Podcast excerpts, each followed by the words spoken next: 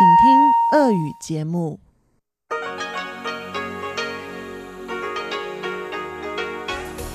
В эфире Международное радио Тайваня. Здравствуйте, дорогие друзья! В эфире Международное радио Тайваня. Вас из тайбэйской студии приветствует ведущая Анна Бабкова.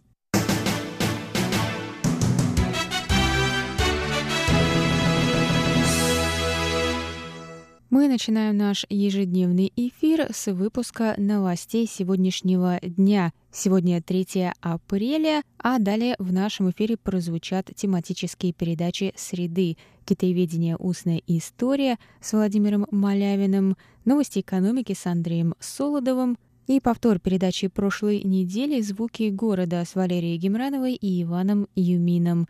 Оставайтесь с нами, дорогие друзья, а мы переходим к новостям.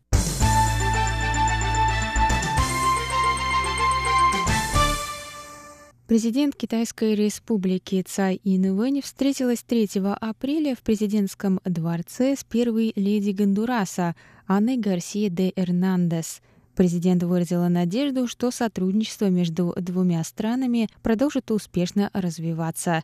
Она отметила, что в последние годы объем торговли между Гондурасом и Тайванем заметно увеличился – Цай отдельно поблагодарила посла Гондураса на Тайване за вклад в это важное достижение. Тайвань импортирует из Гондураса морские продукты, говядину, кофе и дыни. Цай призналась, что очень любит гондурасский кофе. 今年以来呢，台湾跟洪都拉斯的合作也不断的有新的进展。以贸梨计划为例，啊，在今年的一月，我们在 Отношения между нашими странами непрерывно развивались в последние годы. В январе государственная инвестиционная сельскохозяйственная компания открыла офис в Гондурасе. После этого две страны начали реализацию проекта по увеличению урожая авокадо. Я считаю, что эта программа позволит увеличить производство и улучшить маркетинг авокадо, что также приведет к новым инвестициям в индустрию. 相信未来有很多贸易呃产销的能力的提升， 那么推动呃投资上会有更多的成果。Сказала президент.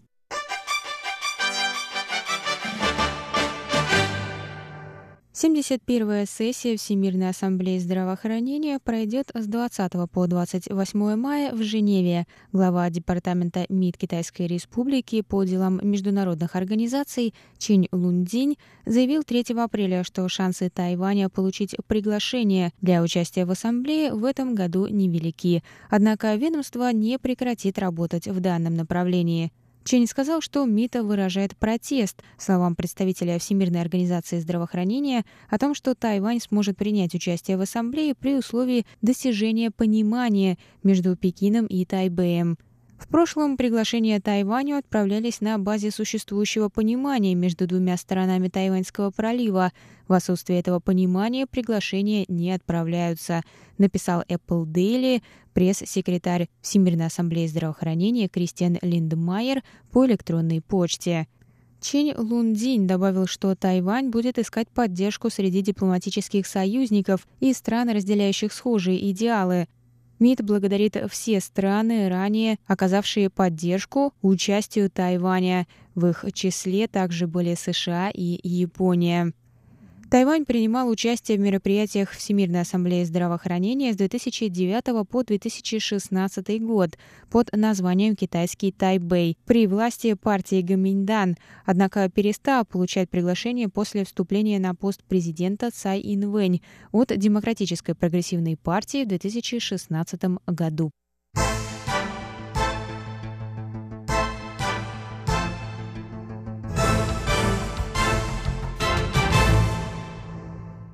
Тайваньская авиакомпания EVA Air заняла третье место в списке 10 лучших авиалиний мира по мнению пользователя американского сайта для путешественников TripAdvisor.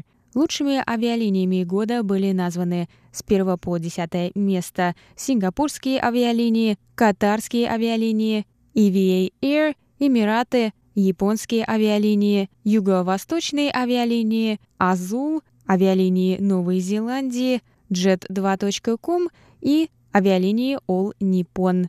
В прошлом году авиакомпания заняла пятое место в этом списке. Председатель правления EVA Air Лин Бо Шуй сказал, что в этом году компания отмечает свое 30-летие. Он добавил, что компания всегда ставит безопасность полетов превыше всего и выразил благодарность пользователям TripAdvisor за их высокую оценку работы сотрудников EVA Air. На сайте TripAdvisor можно найти более 730 миллионов отзывов о более чем 8 миллионах гостиниц, авиакомпаний и ресторанов мира.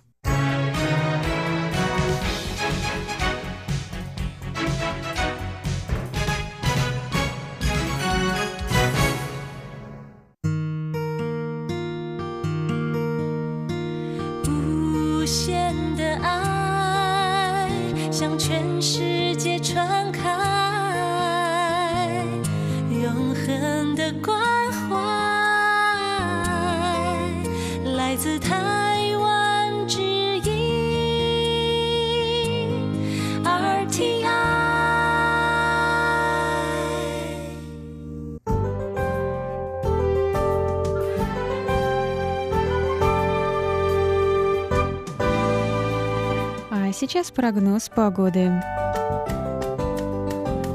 Сегодня в тайваньской столице было до 22 градусов тепла, местами прошли кратковременные дожди.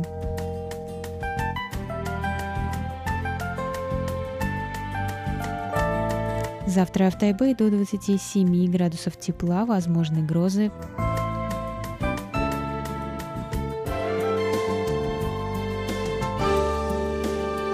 Тайджуне завтра также до 27 градусов тепла, солнечно с переменной облачностью.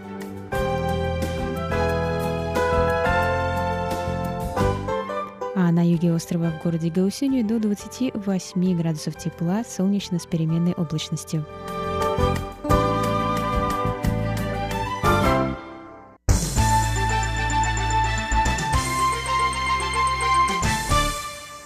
На этом я завершаю выпуск новостей за среду, 3 апреля.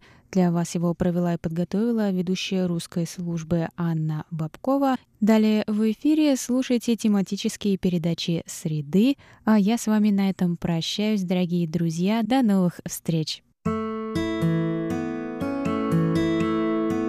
Тайвань 的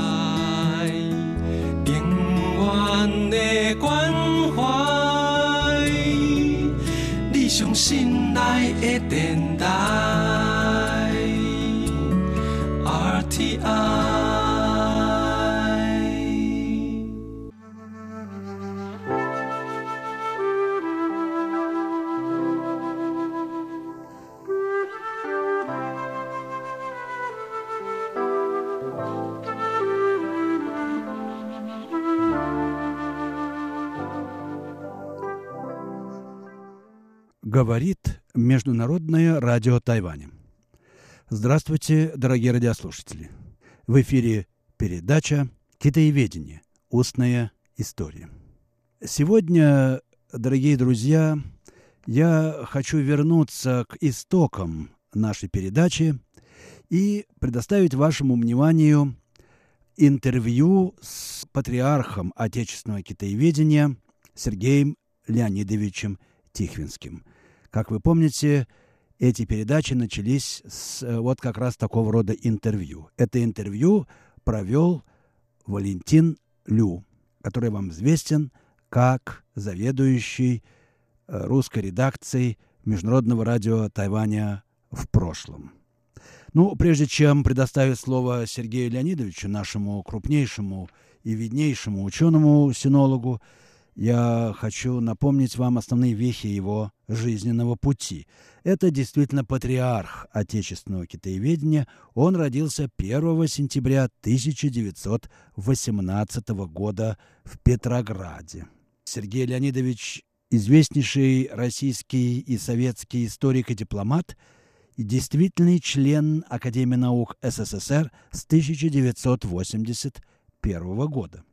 Ну а в молодости уже с 1939 года он находился на дипломатической работе в Китае, в Великобритании и Японии до 1957 года.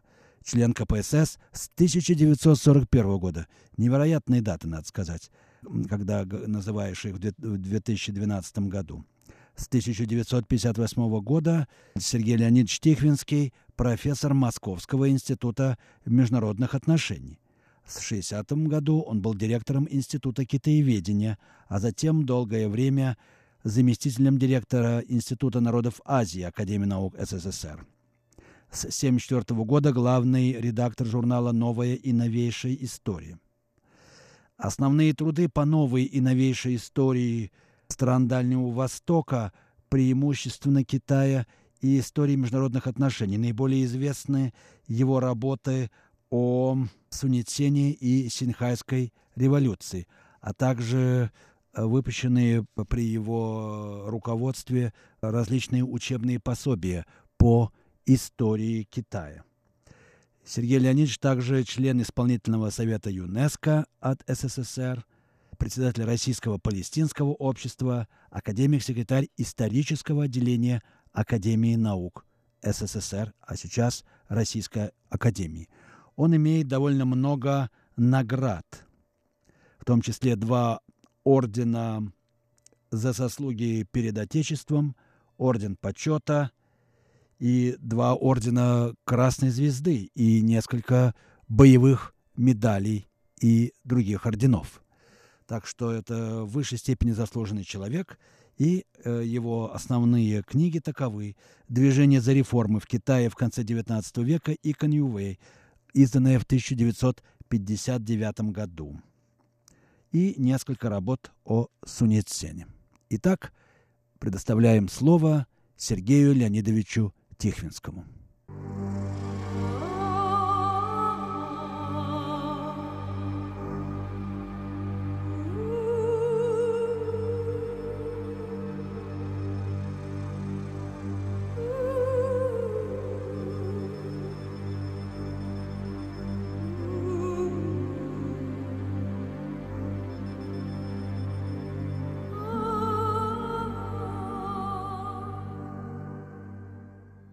Ну вот это, это получилось интересно. Я узнал о Китае, будучи мальчишкой, лет 10 мне было.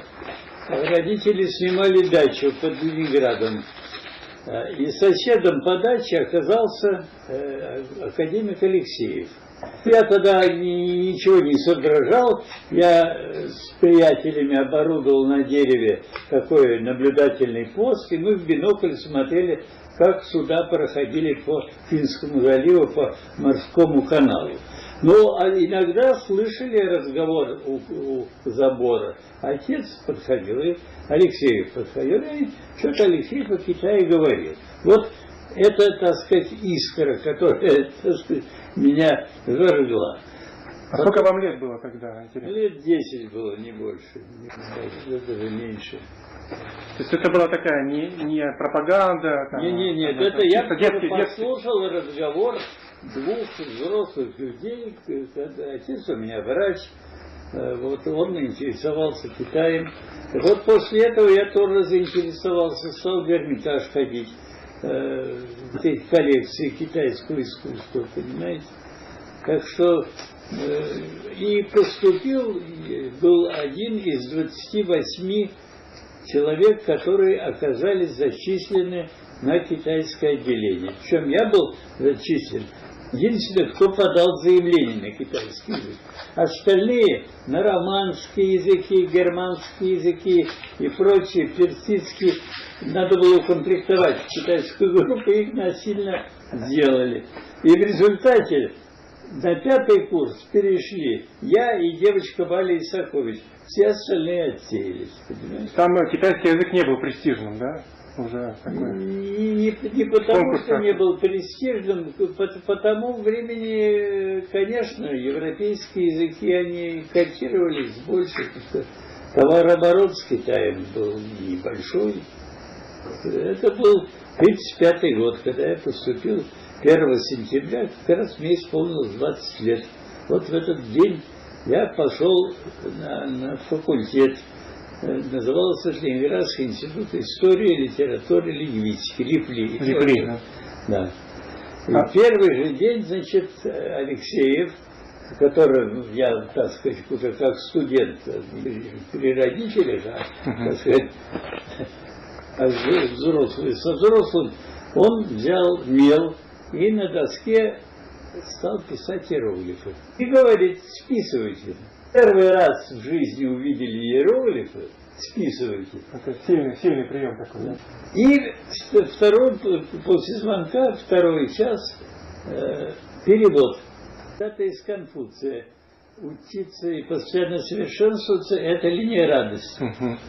Я пришел домой. 1 сентября, мой день рождения, родители, так сказать, хотят отметить. Я говорю, что нет, я должен заниматься. Глубокой ночью родители приходили ко мне в комнату, сижу как идиот, эти каракули китайские. Вот так. Это такой прием был.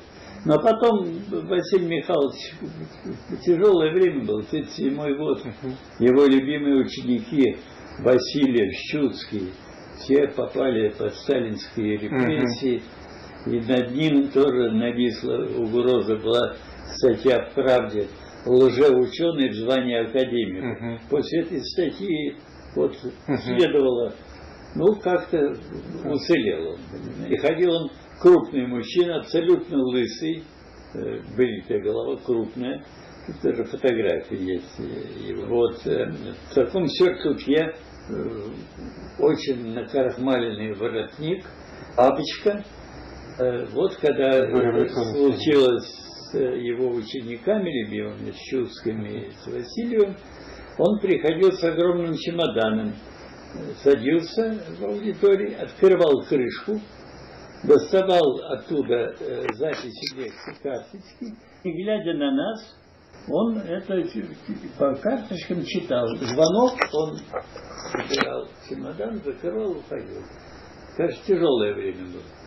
А потом, когда уже после войны, у него сын погиб на фронте, э, перед э, отъездом в Китай, э, в 1945 году в Москве сопровождал Гамажо uh-huh. на юбилейную сессию uh Академии наук.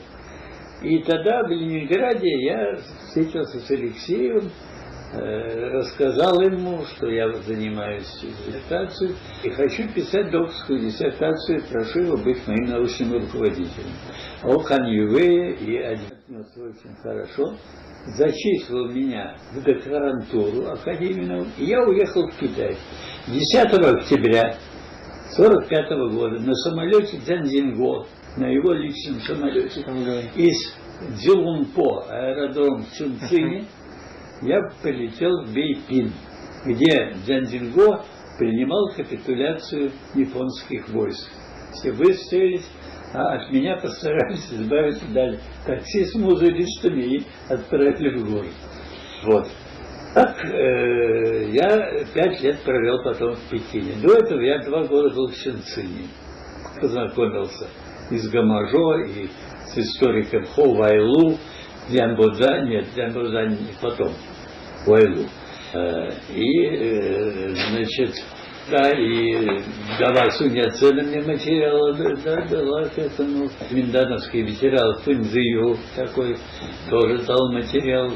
Так что я диссертацию сделал, как говорится, на обратном пути. У меня трагедия была, из Чунцина сын тяжело заболел менингитом туберкулезным. Во время войны жена такие слабые были, четыре года не могли помочь, полетели в Индию, в госпитале умер. Наше потрясение было большое, проходы все шли с запада на восток, перебрасывались. Я долго жил в Карачи угу. и писал диссертацию. Материал у вас с собой был, да? А? Какой-то материал с собой был? Да, да, материал, материал я собирал, я говорю, Сунцилин дал мне материал, Фэнзию, и набрал материал, Айлу дал материал, материал. Это кандидатская диссертация, да? Это кандидатская. И э, в сорок пятом году я защитил в Институте истории под руководством академика Грекова это эволюции. И Алексей благословил меня на движение за реформу как докторскую диссертацию и зачислили меня приказом контору Академии. Владимирович, извините, пожалуйста, перебью вас. А вот у вас там, по-моему, э, я вычитал, что руководителем считался Войтинский.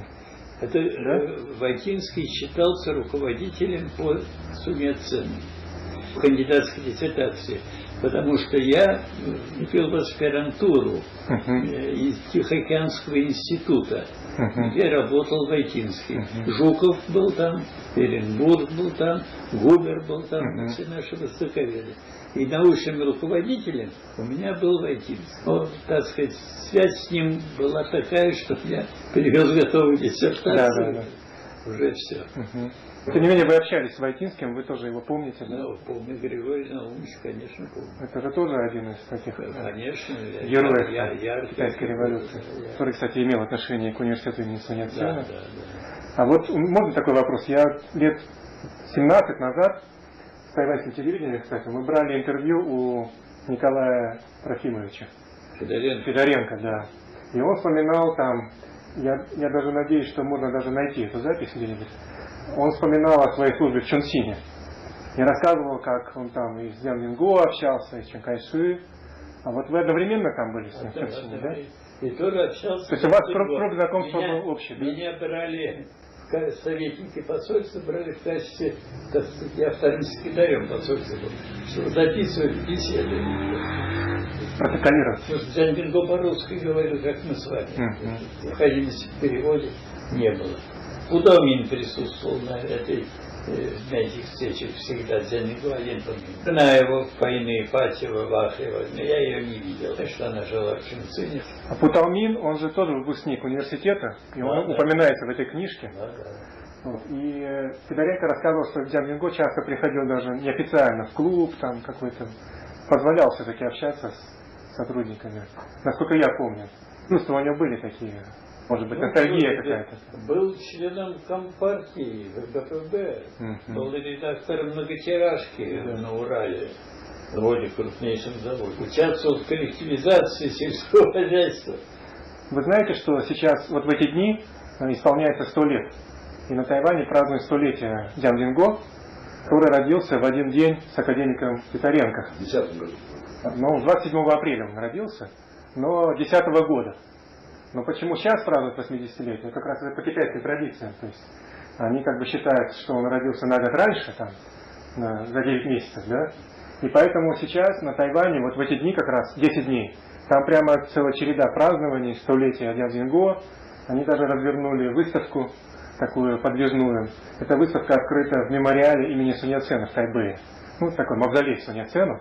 И они там устроили значит, полную экспозицию, где представлена вся его жизнь, и в том числе я смотрел через интернет, там есть и русский стенд такой. Когда они содрали одну картинку из этой книжки, там где э, иллюстрация из журнала «Огонек», э, 27 год, где наши журналисты брали интервью э, у Дзян Винго, называется «Сын против отца-изменника». Интервью Дзян Винго, и так они прямо скопировали эту картинку и сделали плакат на этой выставке. И, конечно, сейчас там идут очень, очень такие крупномасштабные празднования, Э, в этом году они открыли резиденцию впервые, Дзян Динго. Он жил э, прямо так через горку от Чанкайши. То есть у них там в горах были резиденции, спрятанные. И вот с одной стороны горы жил Чанкайши с Сунмэйли, а с другой жил Дзян Динго. Э, называется Сихай, Сихай резиденция, да, Семь морей. И она была закрыта до последнего времени. Когда я был, работал на Тайване на радио, это что же там, Министерство обороны раньше было, там метров 500, наверное. Там вот его резиденции, но там всегда стояли солдаты в штатском, и пройти было невозможно. А сейчас вот э, открыли в январе, и они решили сделать музей. Там открытый парк, музей, открыть для народа, и это тоже в рамках празднования. Поэтому вот на Тайване там, например, с Дзядзинго отношения очень-очень хорошие. Нет, но он администратор, замечательный администратор, что тут говорит. Поэтому очень интересно было бы ваше это, Не случайно впечатление послал его принимать капитуляцию японских войск, понимаете? Э, Пекин, Тиндин были окружены восьмеркой. И приказ американцы дали не разоружать японцев, держать их всем вооружением, чтобы, не дай бог, коммунисты не захватили. Вот тот период очень интересно было э, Дзюньтяобу, такое э, тройственное соглашение. Гоминдан, коммунисты и американцы. И все это в Пекине на моих глазах было. проходила. И когда на Минские могилы американцы хотели поехать, они ко мне обратились, так сказать, гаранту. Я с женой, дочкой одного из сотрудников генконсульства поехал вместе с ними. И в чем там коммунисты встретили нас, довольно дружественно поговорили. Вот, Сергей Леонидович, я вот читал по материалу, что вам просто пришлось пересидеть вот осаду Пекина, да, когда там да, комендант уходил. Да. Был, да. А насколько там было серьезно все? Вот, вот насколько серьезно, когда, э, значит, э, Новый год весь э, Пекин был заклеен антисоветскими плакатами.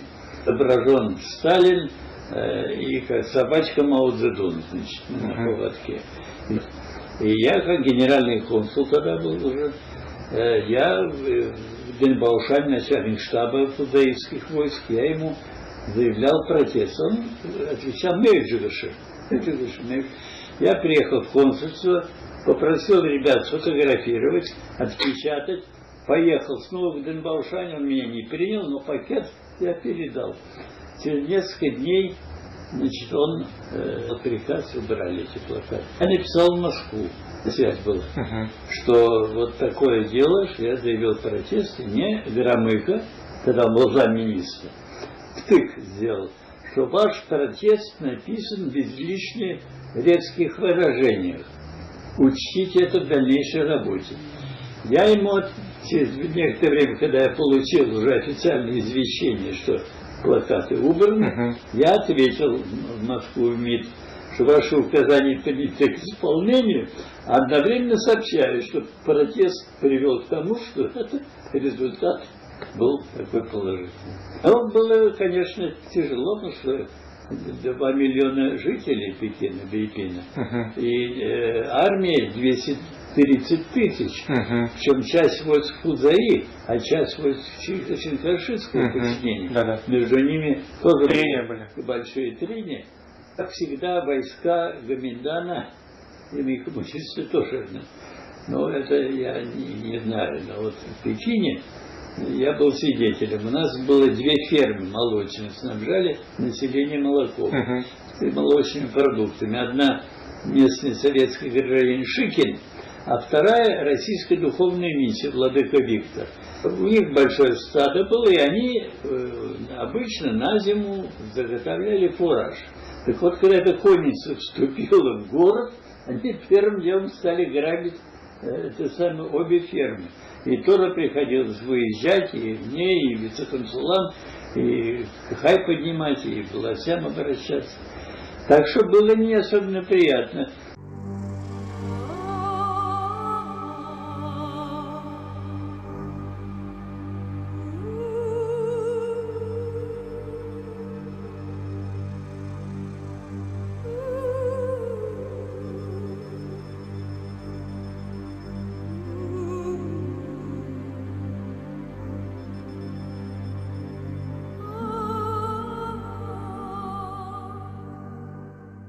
Вы слушали беседу с э, академиком Сергеем Леонидовичем Тихвинским.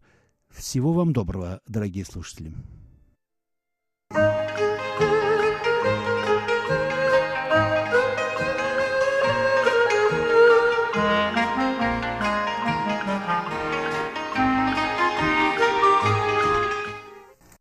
Здравствуйте, дорогие радиослушатели! В эфире Международное радио Тайваня и ведущий передачи новости экономики Андрей Солодов. Цель не построить мост, а потратить деньги. Китайские строители и производители стройматериалов получают новые заказы. Чиновники и посредники получают свой интерес в красных конвертах или на счет в зарубежном банке. Чем больше строим, тем лучше. А об экономической целесообразности мало кто задумывается. Так начинается статья Ивана Зуенко, известного специалиста по международным и международным экономическим отношениям в Восточной Азии. Сегодня, дорогие друзья, я хотел бы познакомить вас с некоторыми идеями, которые содержатся в этой любопытной публикации. А передачу я решил назвать так «Зачем строят мост?». На открывшейся в Пекине сессии Всекитайского народного собрания высшего законодательного органа КНР, пишет автор, премьер Госсовета Ли Кхэтян объявил, что целевой ориентир роста ВВП на 2019 год 6-6,5%.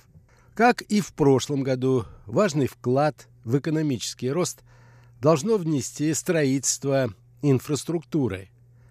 В своем докладе об итогах работы Госсовета премьер с гордостью отметил, что в Китае за 2018 год построили еще более 4000 километров высокоскоростных железных дорог. Прошедший год также принес в копилку китайских инфраструктурных чудес еще одно достижение – завершение строительства самого длинного в мире 55-километрового моста между китайскими городами Гонконг, Джухай и Макао. Открытие моста широко освещалось мировыми СМИ в октябре прошлого года, но не вызвало особого энтузиазма у жителей этих городов. Собеседники автора, пишет Иван Зуенко, неоднократно уверяли, что им этот мост не нужен. Зачем же тогда власти потратили 18 миллиардов долларов? Рациональное объяснение этого и многих других инфраструктурных проектов в Китае заключается в том, что строительство поддерживает на необходимом высоком уровне загруженность производственных мощностей и занятость населения.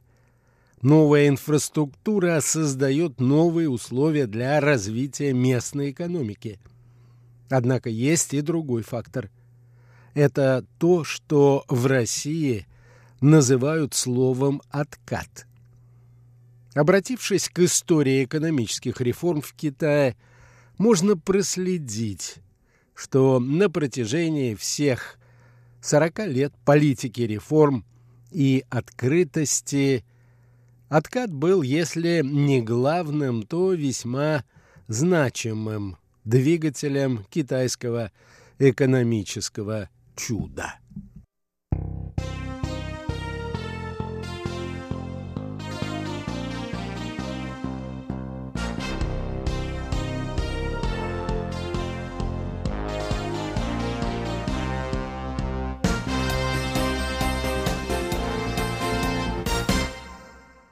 В экономические реформы 1980-х годов, продолжает автор статьи, Китай вошел в значительной степени децентрализованным государством. Пекин определял общее направление развития, но практически не контролировал действия властей на местах. Региональные чиновники близко к сердцу восприняли лозунг Дэн Сяопина «Обогащайтесь» и на деле показывали верность курсу Пекина, образуя аффилированные с местными народными правительствами коммерческие компании. Феномену чиновников, предпринимателей 1980-х посвящено множество исследований – общий вывод которых таков. На определенной стадии это способствовало формированию рыночной системы, хотя в какой-то момент едва не привело к дроблению национальной экономики из-за локального протекционизма когда, защищая интересы собственных компаний, местные чиновники вводили ограничения на продажу продукции из других провинций. Смычка интересов местного бизнеса и региональных политических элит была практически узаконена, но постепенно перестала отвечать интересам центра, который, к тому же, уступал регионам большую часть собираемых налогов. В результате э, в 1994 году провели фискальную реформу. Большую часть налогов стали направлять в центр, а ряд налогов, например, на местную продукцию, которой платили в местный бюджет вне зависимости от прибыльности предприятий, и вовсе отменили. Как следствие, у региональных властей исчезли стимулы содержать многие убыточные местные предприятия. Те стали разоряться, а чиновники начали ориентироваться на взаимодействие с крупными компаниями, имеющими коммерческие интересы в нескольких регионах. Золотой жилой оказалась работа с государственными строительными корпорациями. Местные правительства получали у госбанков займы и тратили их на инфраструктурные проекты, подряды на которые получали такие компании. Чиновники, выступавшие в этой схеме в качестве связующего звена – за свои услуги брали откаты. Примерно 10 лет назад для них начались подлинно золотые времена из-за того, что на фоне мирового финансового кризиса 2007-2008 годов Китай начал вкладываться, так сказать, в большую стройку. Мировой кризис принципиально изменил формулу успеха китайской экономики. Спрос на китайский импорт на Западе падал, и чтобы предотвратить замедление роста ВВП, о пагубном воздействии которого для социальной стабильности ученые предупреждали еще с 1990-х годов, Пекин перешел к инвестициям, щедро тратя миллионы юаней из кубышки, накопленной после фискальной реформы.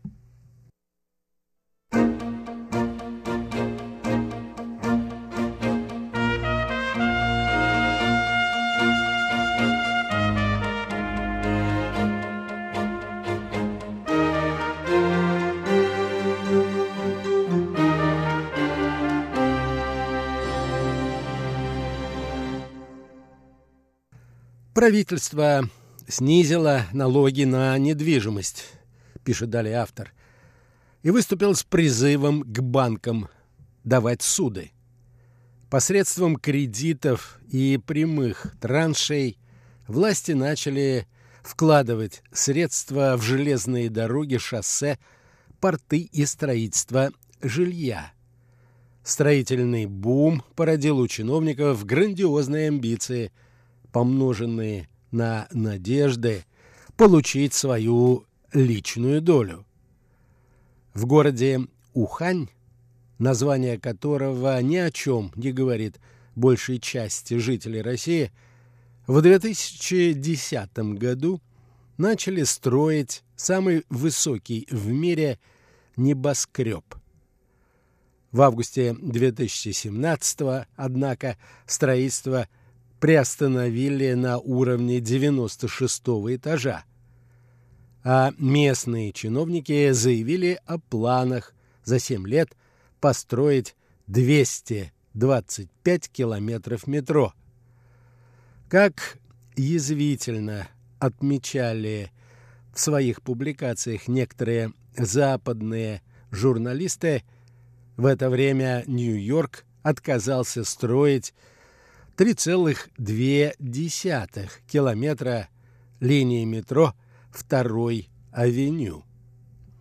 Западные наблюдатели в то же время приводили в своих материалах многочисленные свидетельства коррупции, сопровождавшей создание самого впечатляющего из китайских инфраструктурных чудес – сети высокоскоростных железных дорог. Инициатор стремительного расширения сети китайских высокоскоростных дорог бывший министр железных дорог Лю Джи Цзюнь в 2011 году был обвинен в получении взяток, исключен из коммунистической партии и приговорен к смертной казни с отсрочкой приведения наказания в исполнение. Однако, как это часто бывает в Китае, впоследствии был помилован с заменой казни на пожизненное заключение. Впрочем, Лю, отмечает автор, был лишь верхушкой коррупционного айсберга. В коррупции оказалось замешано все министерство, упраздненное в 2013 году, и множество фирм, получавших подряды и субподряды на выполнение железнодорожных работ. Огромные прибыли получали не только чиновники, но и посредники, организовавшие контракты с нужными подрядчиками. Посредники могли рассчитывать на откаты в размере 1-6% общей суммы контракта. Если проект стоил 4,5 миллиарда, то посредник получал ни много ни мало 200 миллионов долларов. И это было законно. И, разумеется, конечно, все это держалось в строгом секрете. Спустя несколько месяцев после отставки Лю в июле 2011 года произошло крушение высокоскоростного поезда неподалеку от города Уэньчжоу. А вскоре было доказано, что инцидент произошел из-за неисправной системы оповещения, введенной в эксплуатацию в спешке. Линию торопились сдать к 90-летнему юбилею Компартии Китая.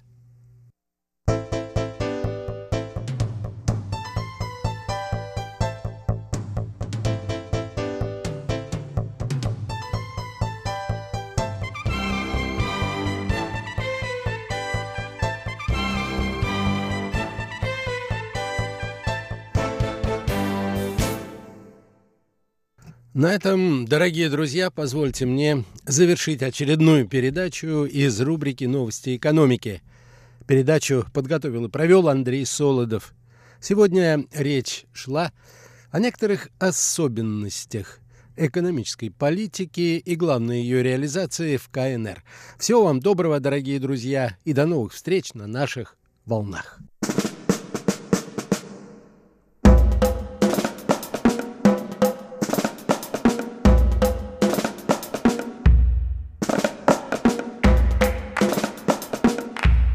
Здравствуйте, дорогие друзья! Вы слушаете Международное радио Тайваня. Из тайбэйской студии вас приветствует Валерия Гемранова и... Иван Юмин. В эфире передача «Звуки города». Дорогие друзья, если вы помните, в прошлом выпуске передачи мы начали рассказывать вам о нашей чудесной дождливой погоде в Тайбэе. Что ж, сегодня мы продолжим и завершим данную тему. И более того, из сегодняшнего выпуска вы узнаете, чем же можно заняться в дождливые дни в Тайбэе. Это пригодится всем тем, кто живет в Тайбэе или же собирается его посетить. А для тех, кто слушает нас из-за границы, мы, возможно, подадим хорошие идеи о том, чем можно занять себя, когда в вашем городе идет дождь. Оставайтесь с нами, ведь мы для вас приготовили много всего интересного.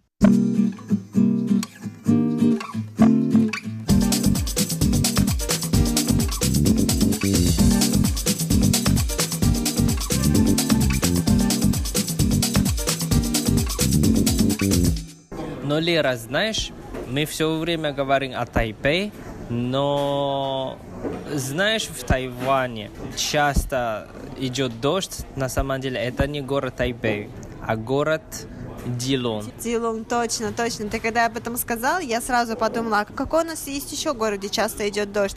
Точно, это Дилон. И там, скорее всего, потому что, во-первых, там много гор, правильно? А во-вторых, потому что он находится очень в, наверху, выше. А, на севере, потому что он находится на севере Тайваня. Да, и там сразу э, вокруг океан, поэтому я думал тоже благодаря океану оттуда ветер и влажный воздух. А ты знаешь, сколько дней в год в Тайпее идет дождь? Сколько дней в Тайбэе идет дождь, Ванюш? Мне кажется, больше половины. Но если это ответ к городу Дилон, я думал, ты права, но в Тайбе чуть-чуть меньше. Например, в прошлом году всего 157 дней шел дождь в Тайбэе. Ну, это практически половина, верно? То есть это 50% времени просто идет дождь. Если с такой точки зрения, я думаю, что Тайбэй можно называть как э, азиатский Лондон. Но мне кажется, все-таки в Тайбэе чаще бывает солнце, чем в Лондоне, поэтому нам тут более или менее повезло. Ванюш, вот смотри, полгода буквально плохая погода, да, полгода плохая погода, а полгода идет дождь, и что такого особенного, вот как ты думаешь, на твоей памяти, на твоей памяти, что ты знаешь о тайваньцев, как они, может быть, они как-то себя по-особенному ведут, может быть, что-то у них начинает пользоваться большей популярностью, когда начинает идти дождь? Я думаю, что большинство людей покупаю, правда, в Тайбе осушитель и дома оставить, потому что без осушителя это, правда, как ты сказал, катастрофа. Если дождь продолжается неделю, а у тебя нет э, осушителя дома, это я вообще не могу представить, это как можно жить, потому что все мокрые. Да, согласна. А у тебя есть осушитель? Слава богу, я два года назад купил. А до этого, когда пошел дождь, у меня мокрые э, ботинки или кроссовки были, я всегда клал газету в, в ботинки или в кроссовки. Или вообще чаще всего я сушил ботинки и кроссовки феном. Кстати, это очень полезно и очень помогает. Каждый человек должен иметь хороший фен.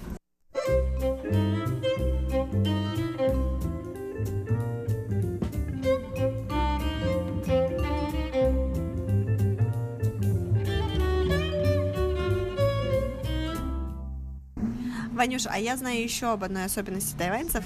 Я могу сказать, что тайваньцы получше любого прогноза погоды, потому что когда становится холодно, либо когда холодает, многие тайваньцы в основном все бегут сразу же в Хого. Всегда. У меня есть свой пример.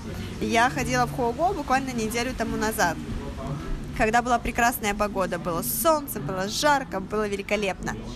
И мы пошли в э, Хого вчера, соответственно, через неделю. И вот неделю тому назад там не было ни души. То есть я там была одна, наверное, и кроме меня там было еще человека три. Вчера же Хого, то есть вот этот вот местный ресторанчик был просто-напросто весь забит. Мы ждали полчаса до того, как нам принесут еду наконец-то. Ну, это логично, потому что когда погода холодная и даже с дождями, самые хорошие и полезные вещи, конечно, это теплый горячий суп. Вот, и мы же любим кушать.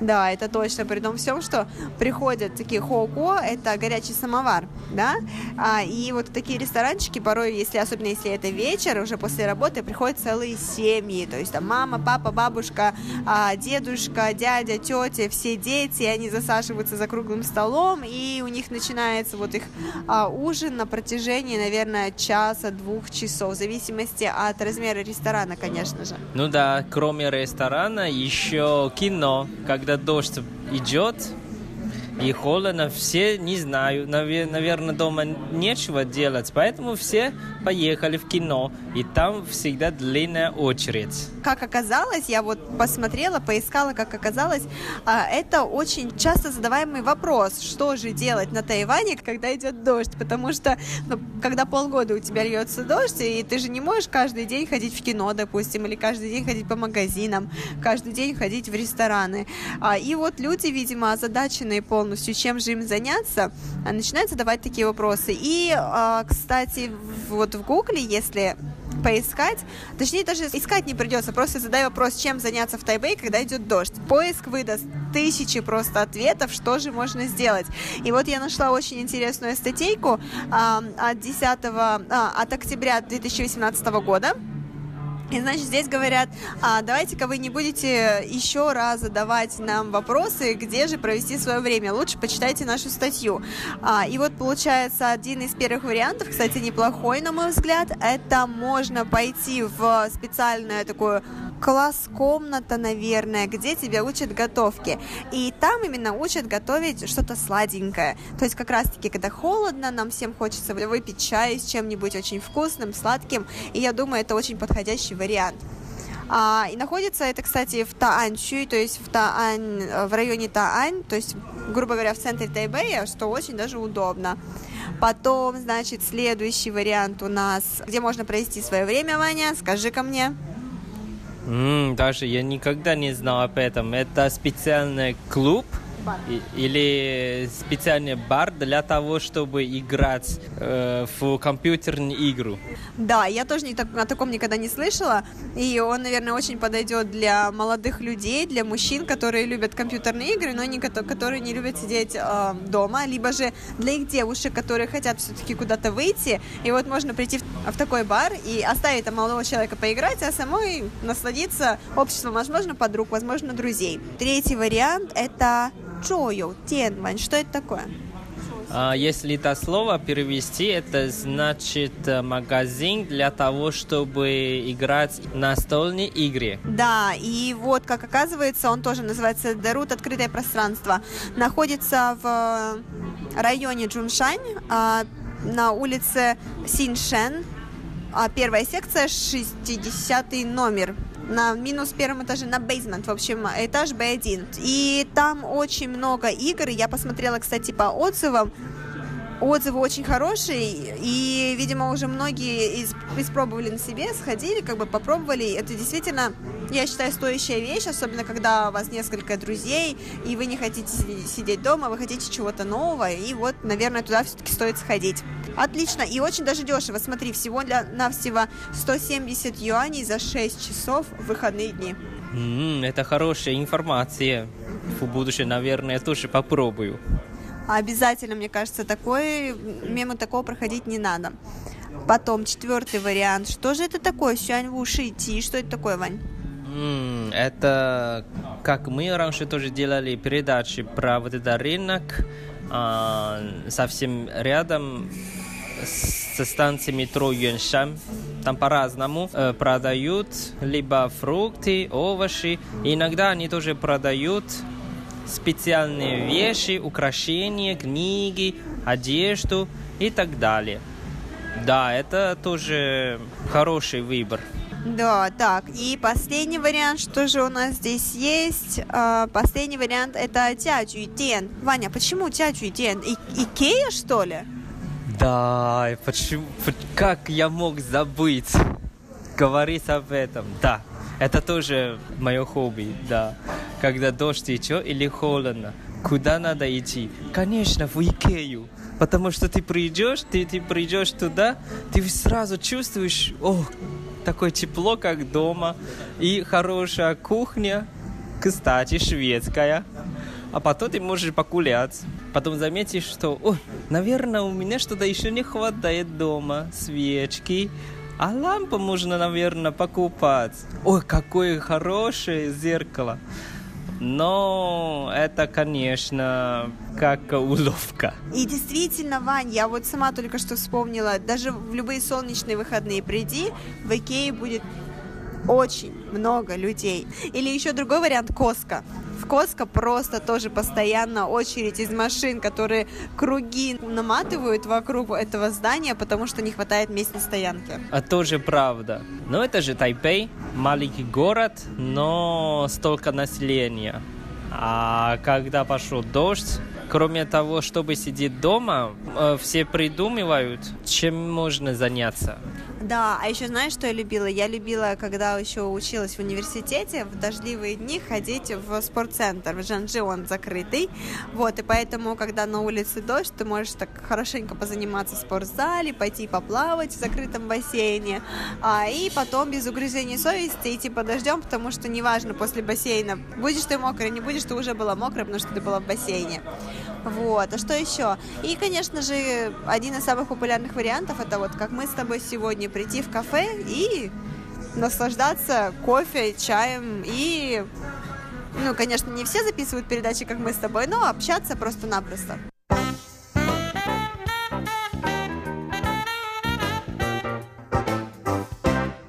Ванюш, а вот знаешь, я, я не знаю, правда это или нет, но а, когда я только сюда приехала, и мне кто-то из знакомых, а, из моих на тот момент одноклассников, одногруппников сказал, что на Тайване кислотные дожди. Это правда? А я думал, не только в Тайване, вообще везде, во всем мире нет. Неужели это из-за промышленности? Да, Ванюш, конечно же, это из-за загрязнения воздуха. Загрязнение воздуха у нас в основном происходит из-за промышленности, из-за выхлопных газов а, и из-за многих других факторов. Да? На Тайване еще очень сильно воздействуют а, все циклоны, которые приходят с Китая, потому что в Китае, конечно же, с воздухом большие проблемы, и это все добавляет к нашим собственным локальным а, проблемам загрязненного воздуха. А, Ваниш, а знаешь ли, где на Тайване вот выпадает самый кислотный дождь? По-моему, либо в городе Гаушон, это то есть э, на юг Тайваня, или в центре Тайваня, где ты живешь, Тайджон. Ошибаешься, Ванюша. Как же так?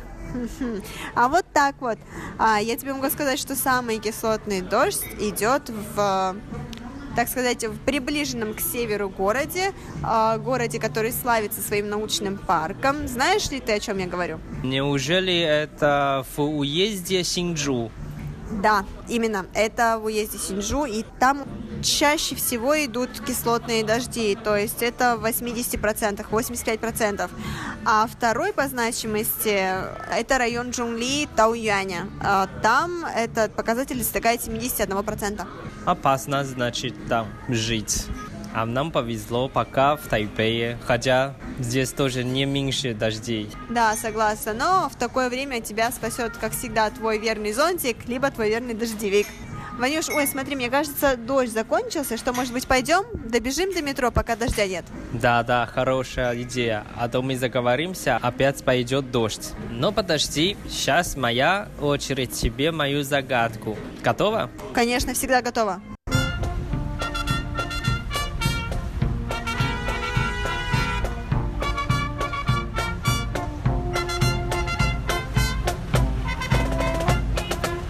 Дорогие друзья, сегодняшняя передача подошла к концу. Спасибо, что вы были с нами. С вами были Иван и Умин. И Валерия Гемранова. Не болейте, берегите себя и запасайтесь зонтами. Вот так вот. До скорой встречи. Пока-пока.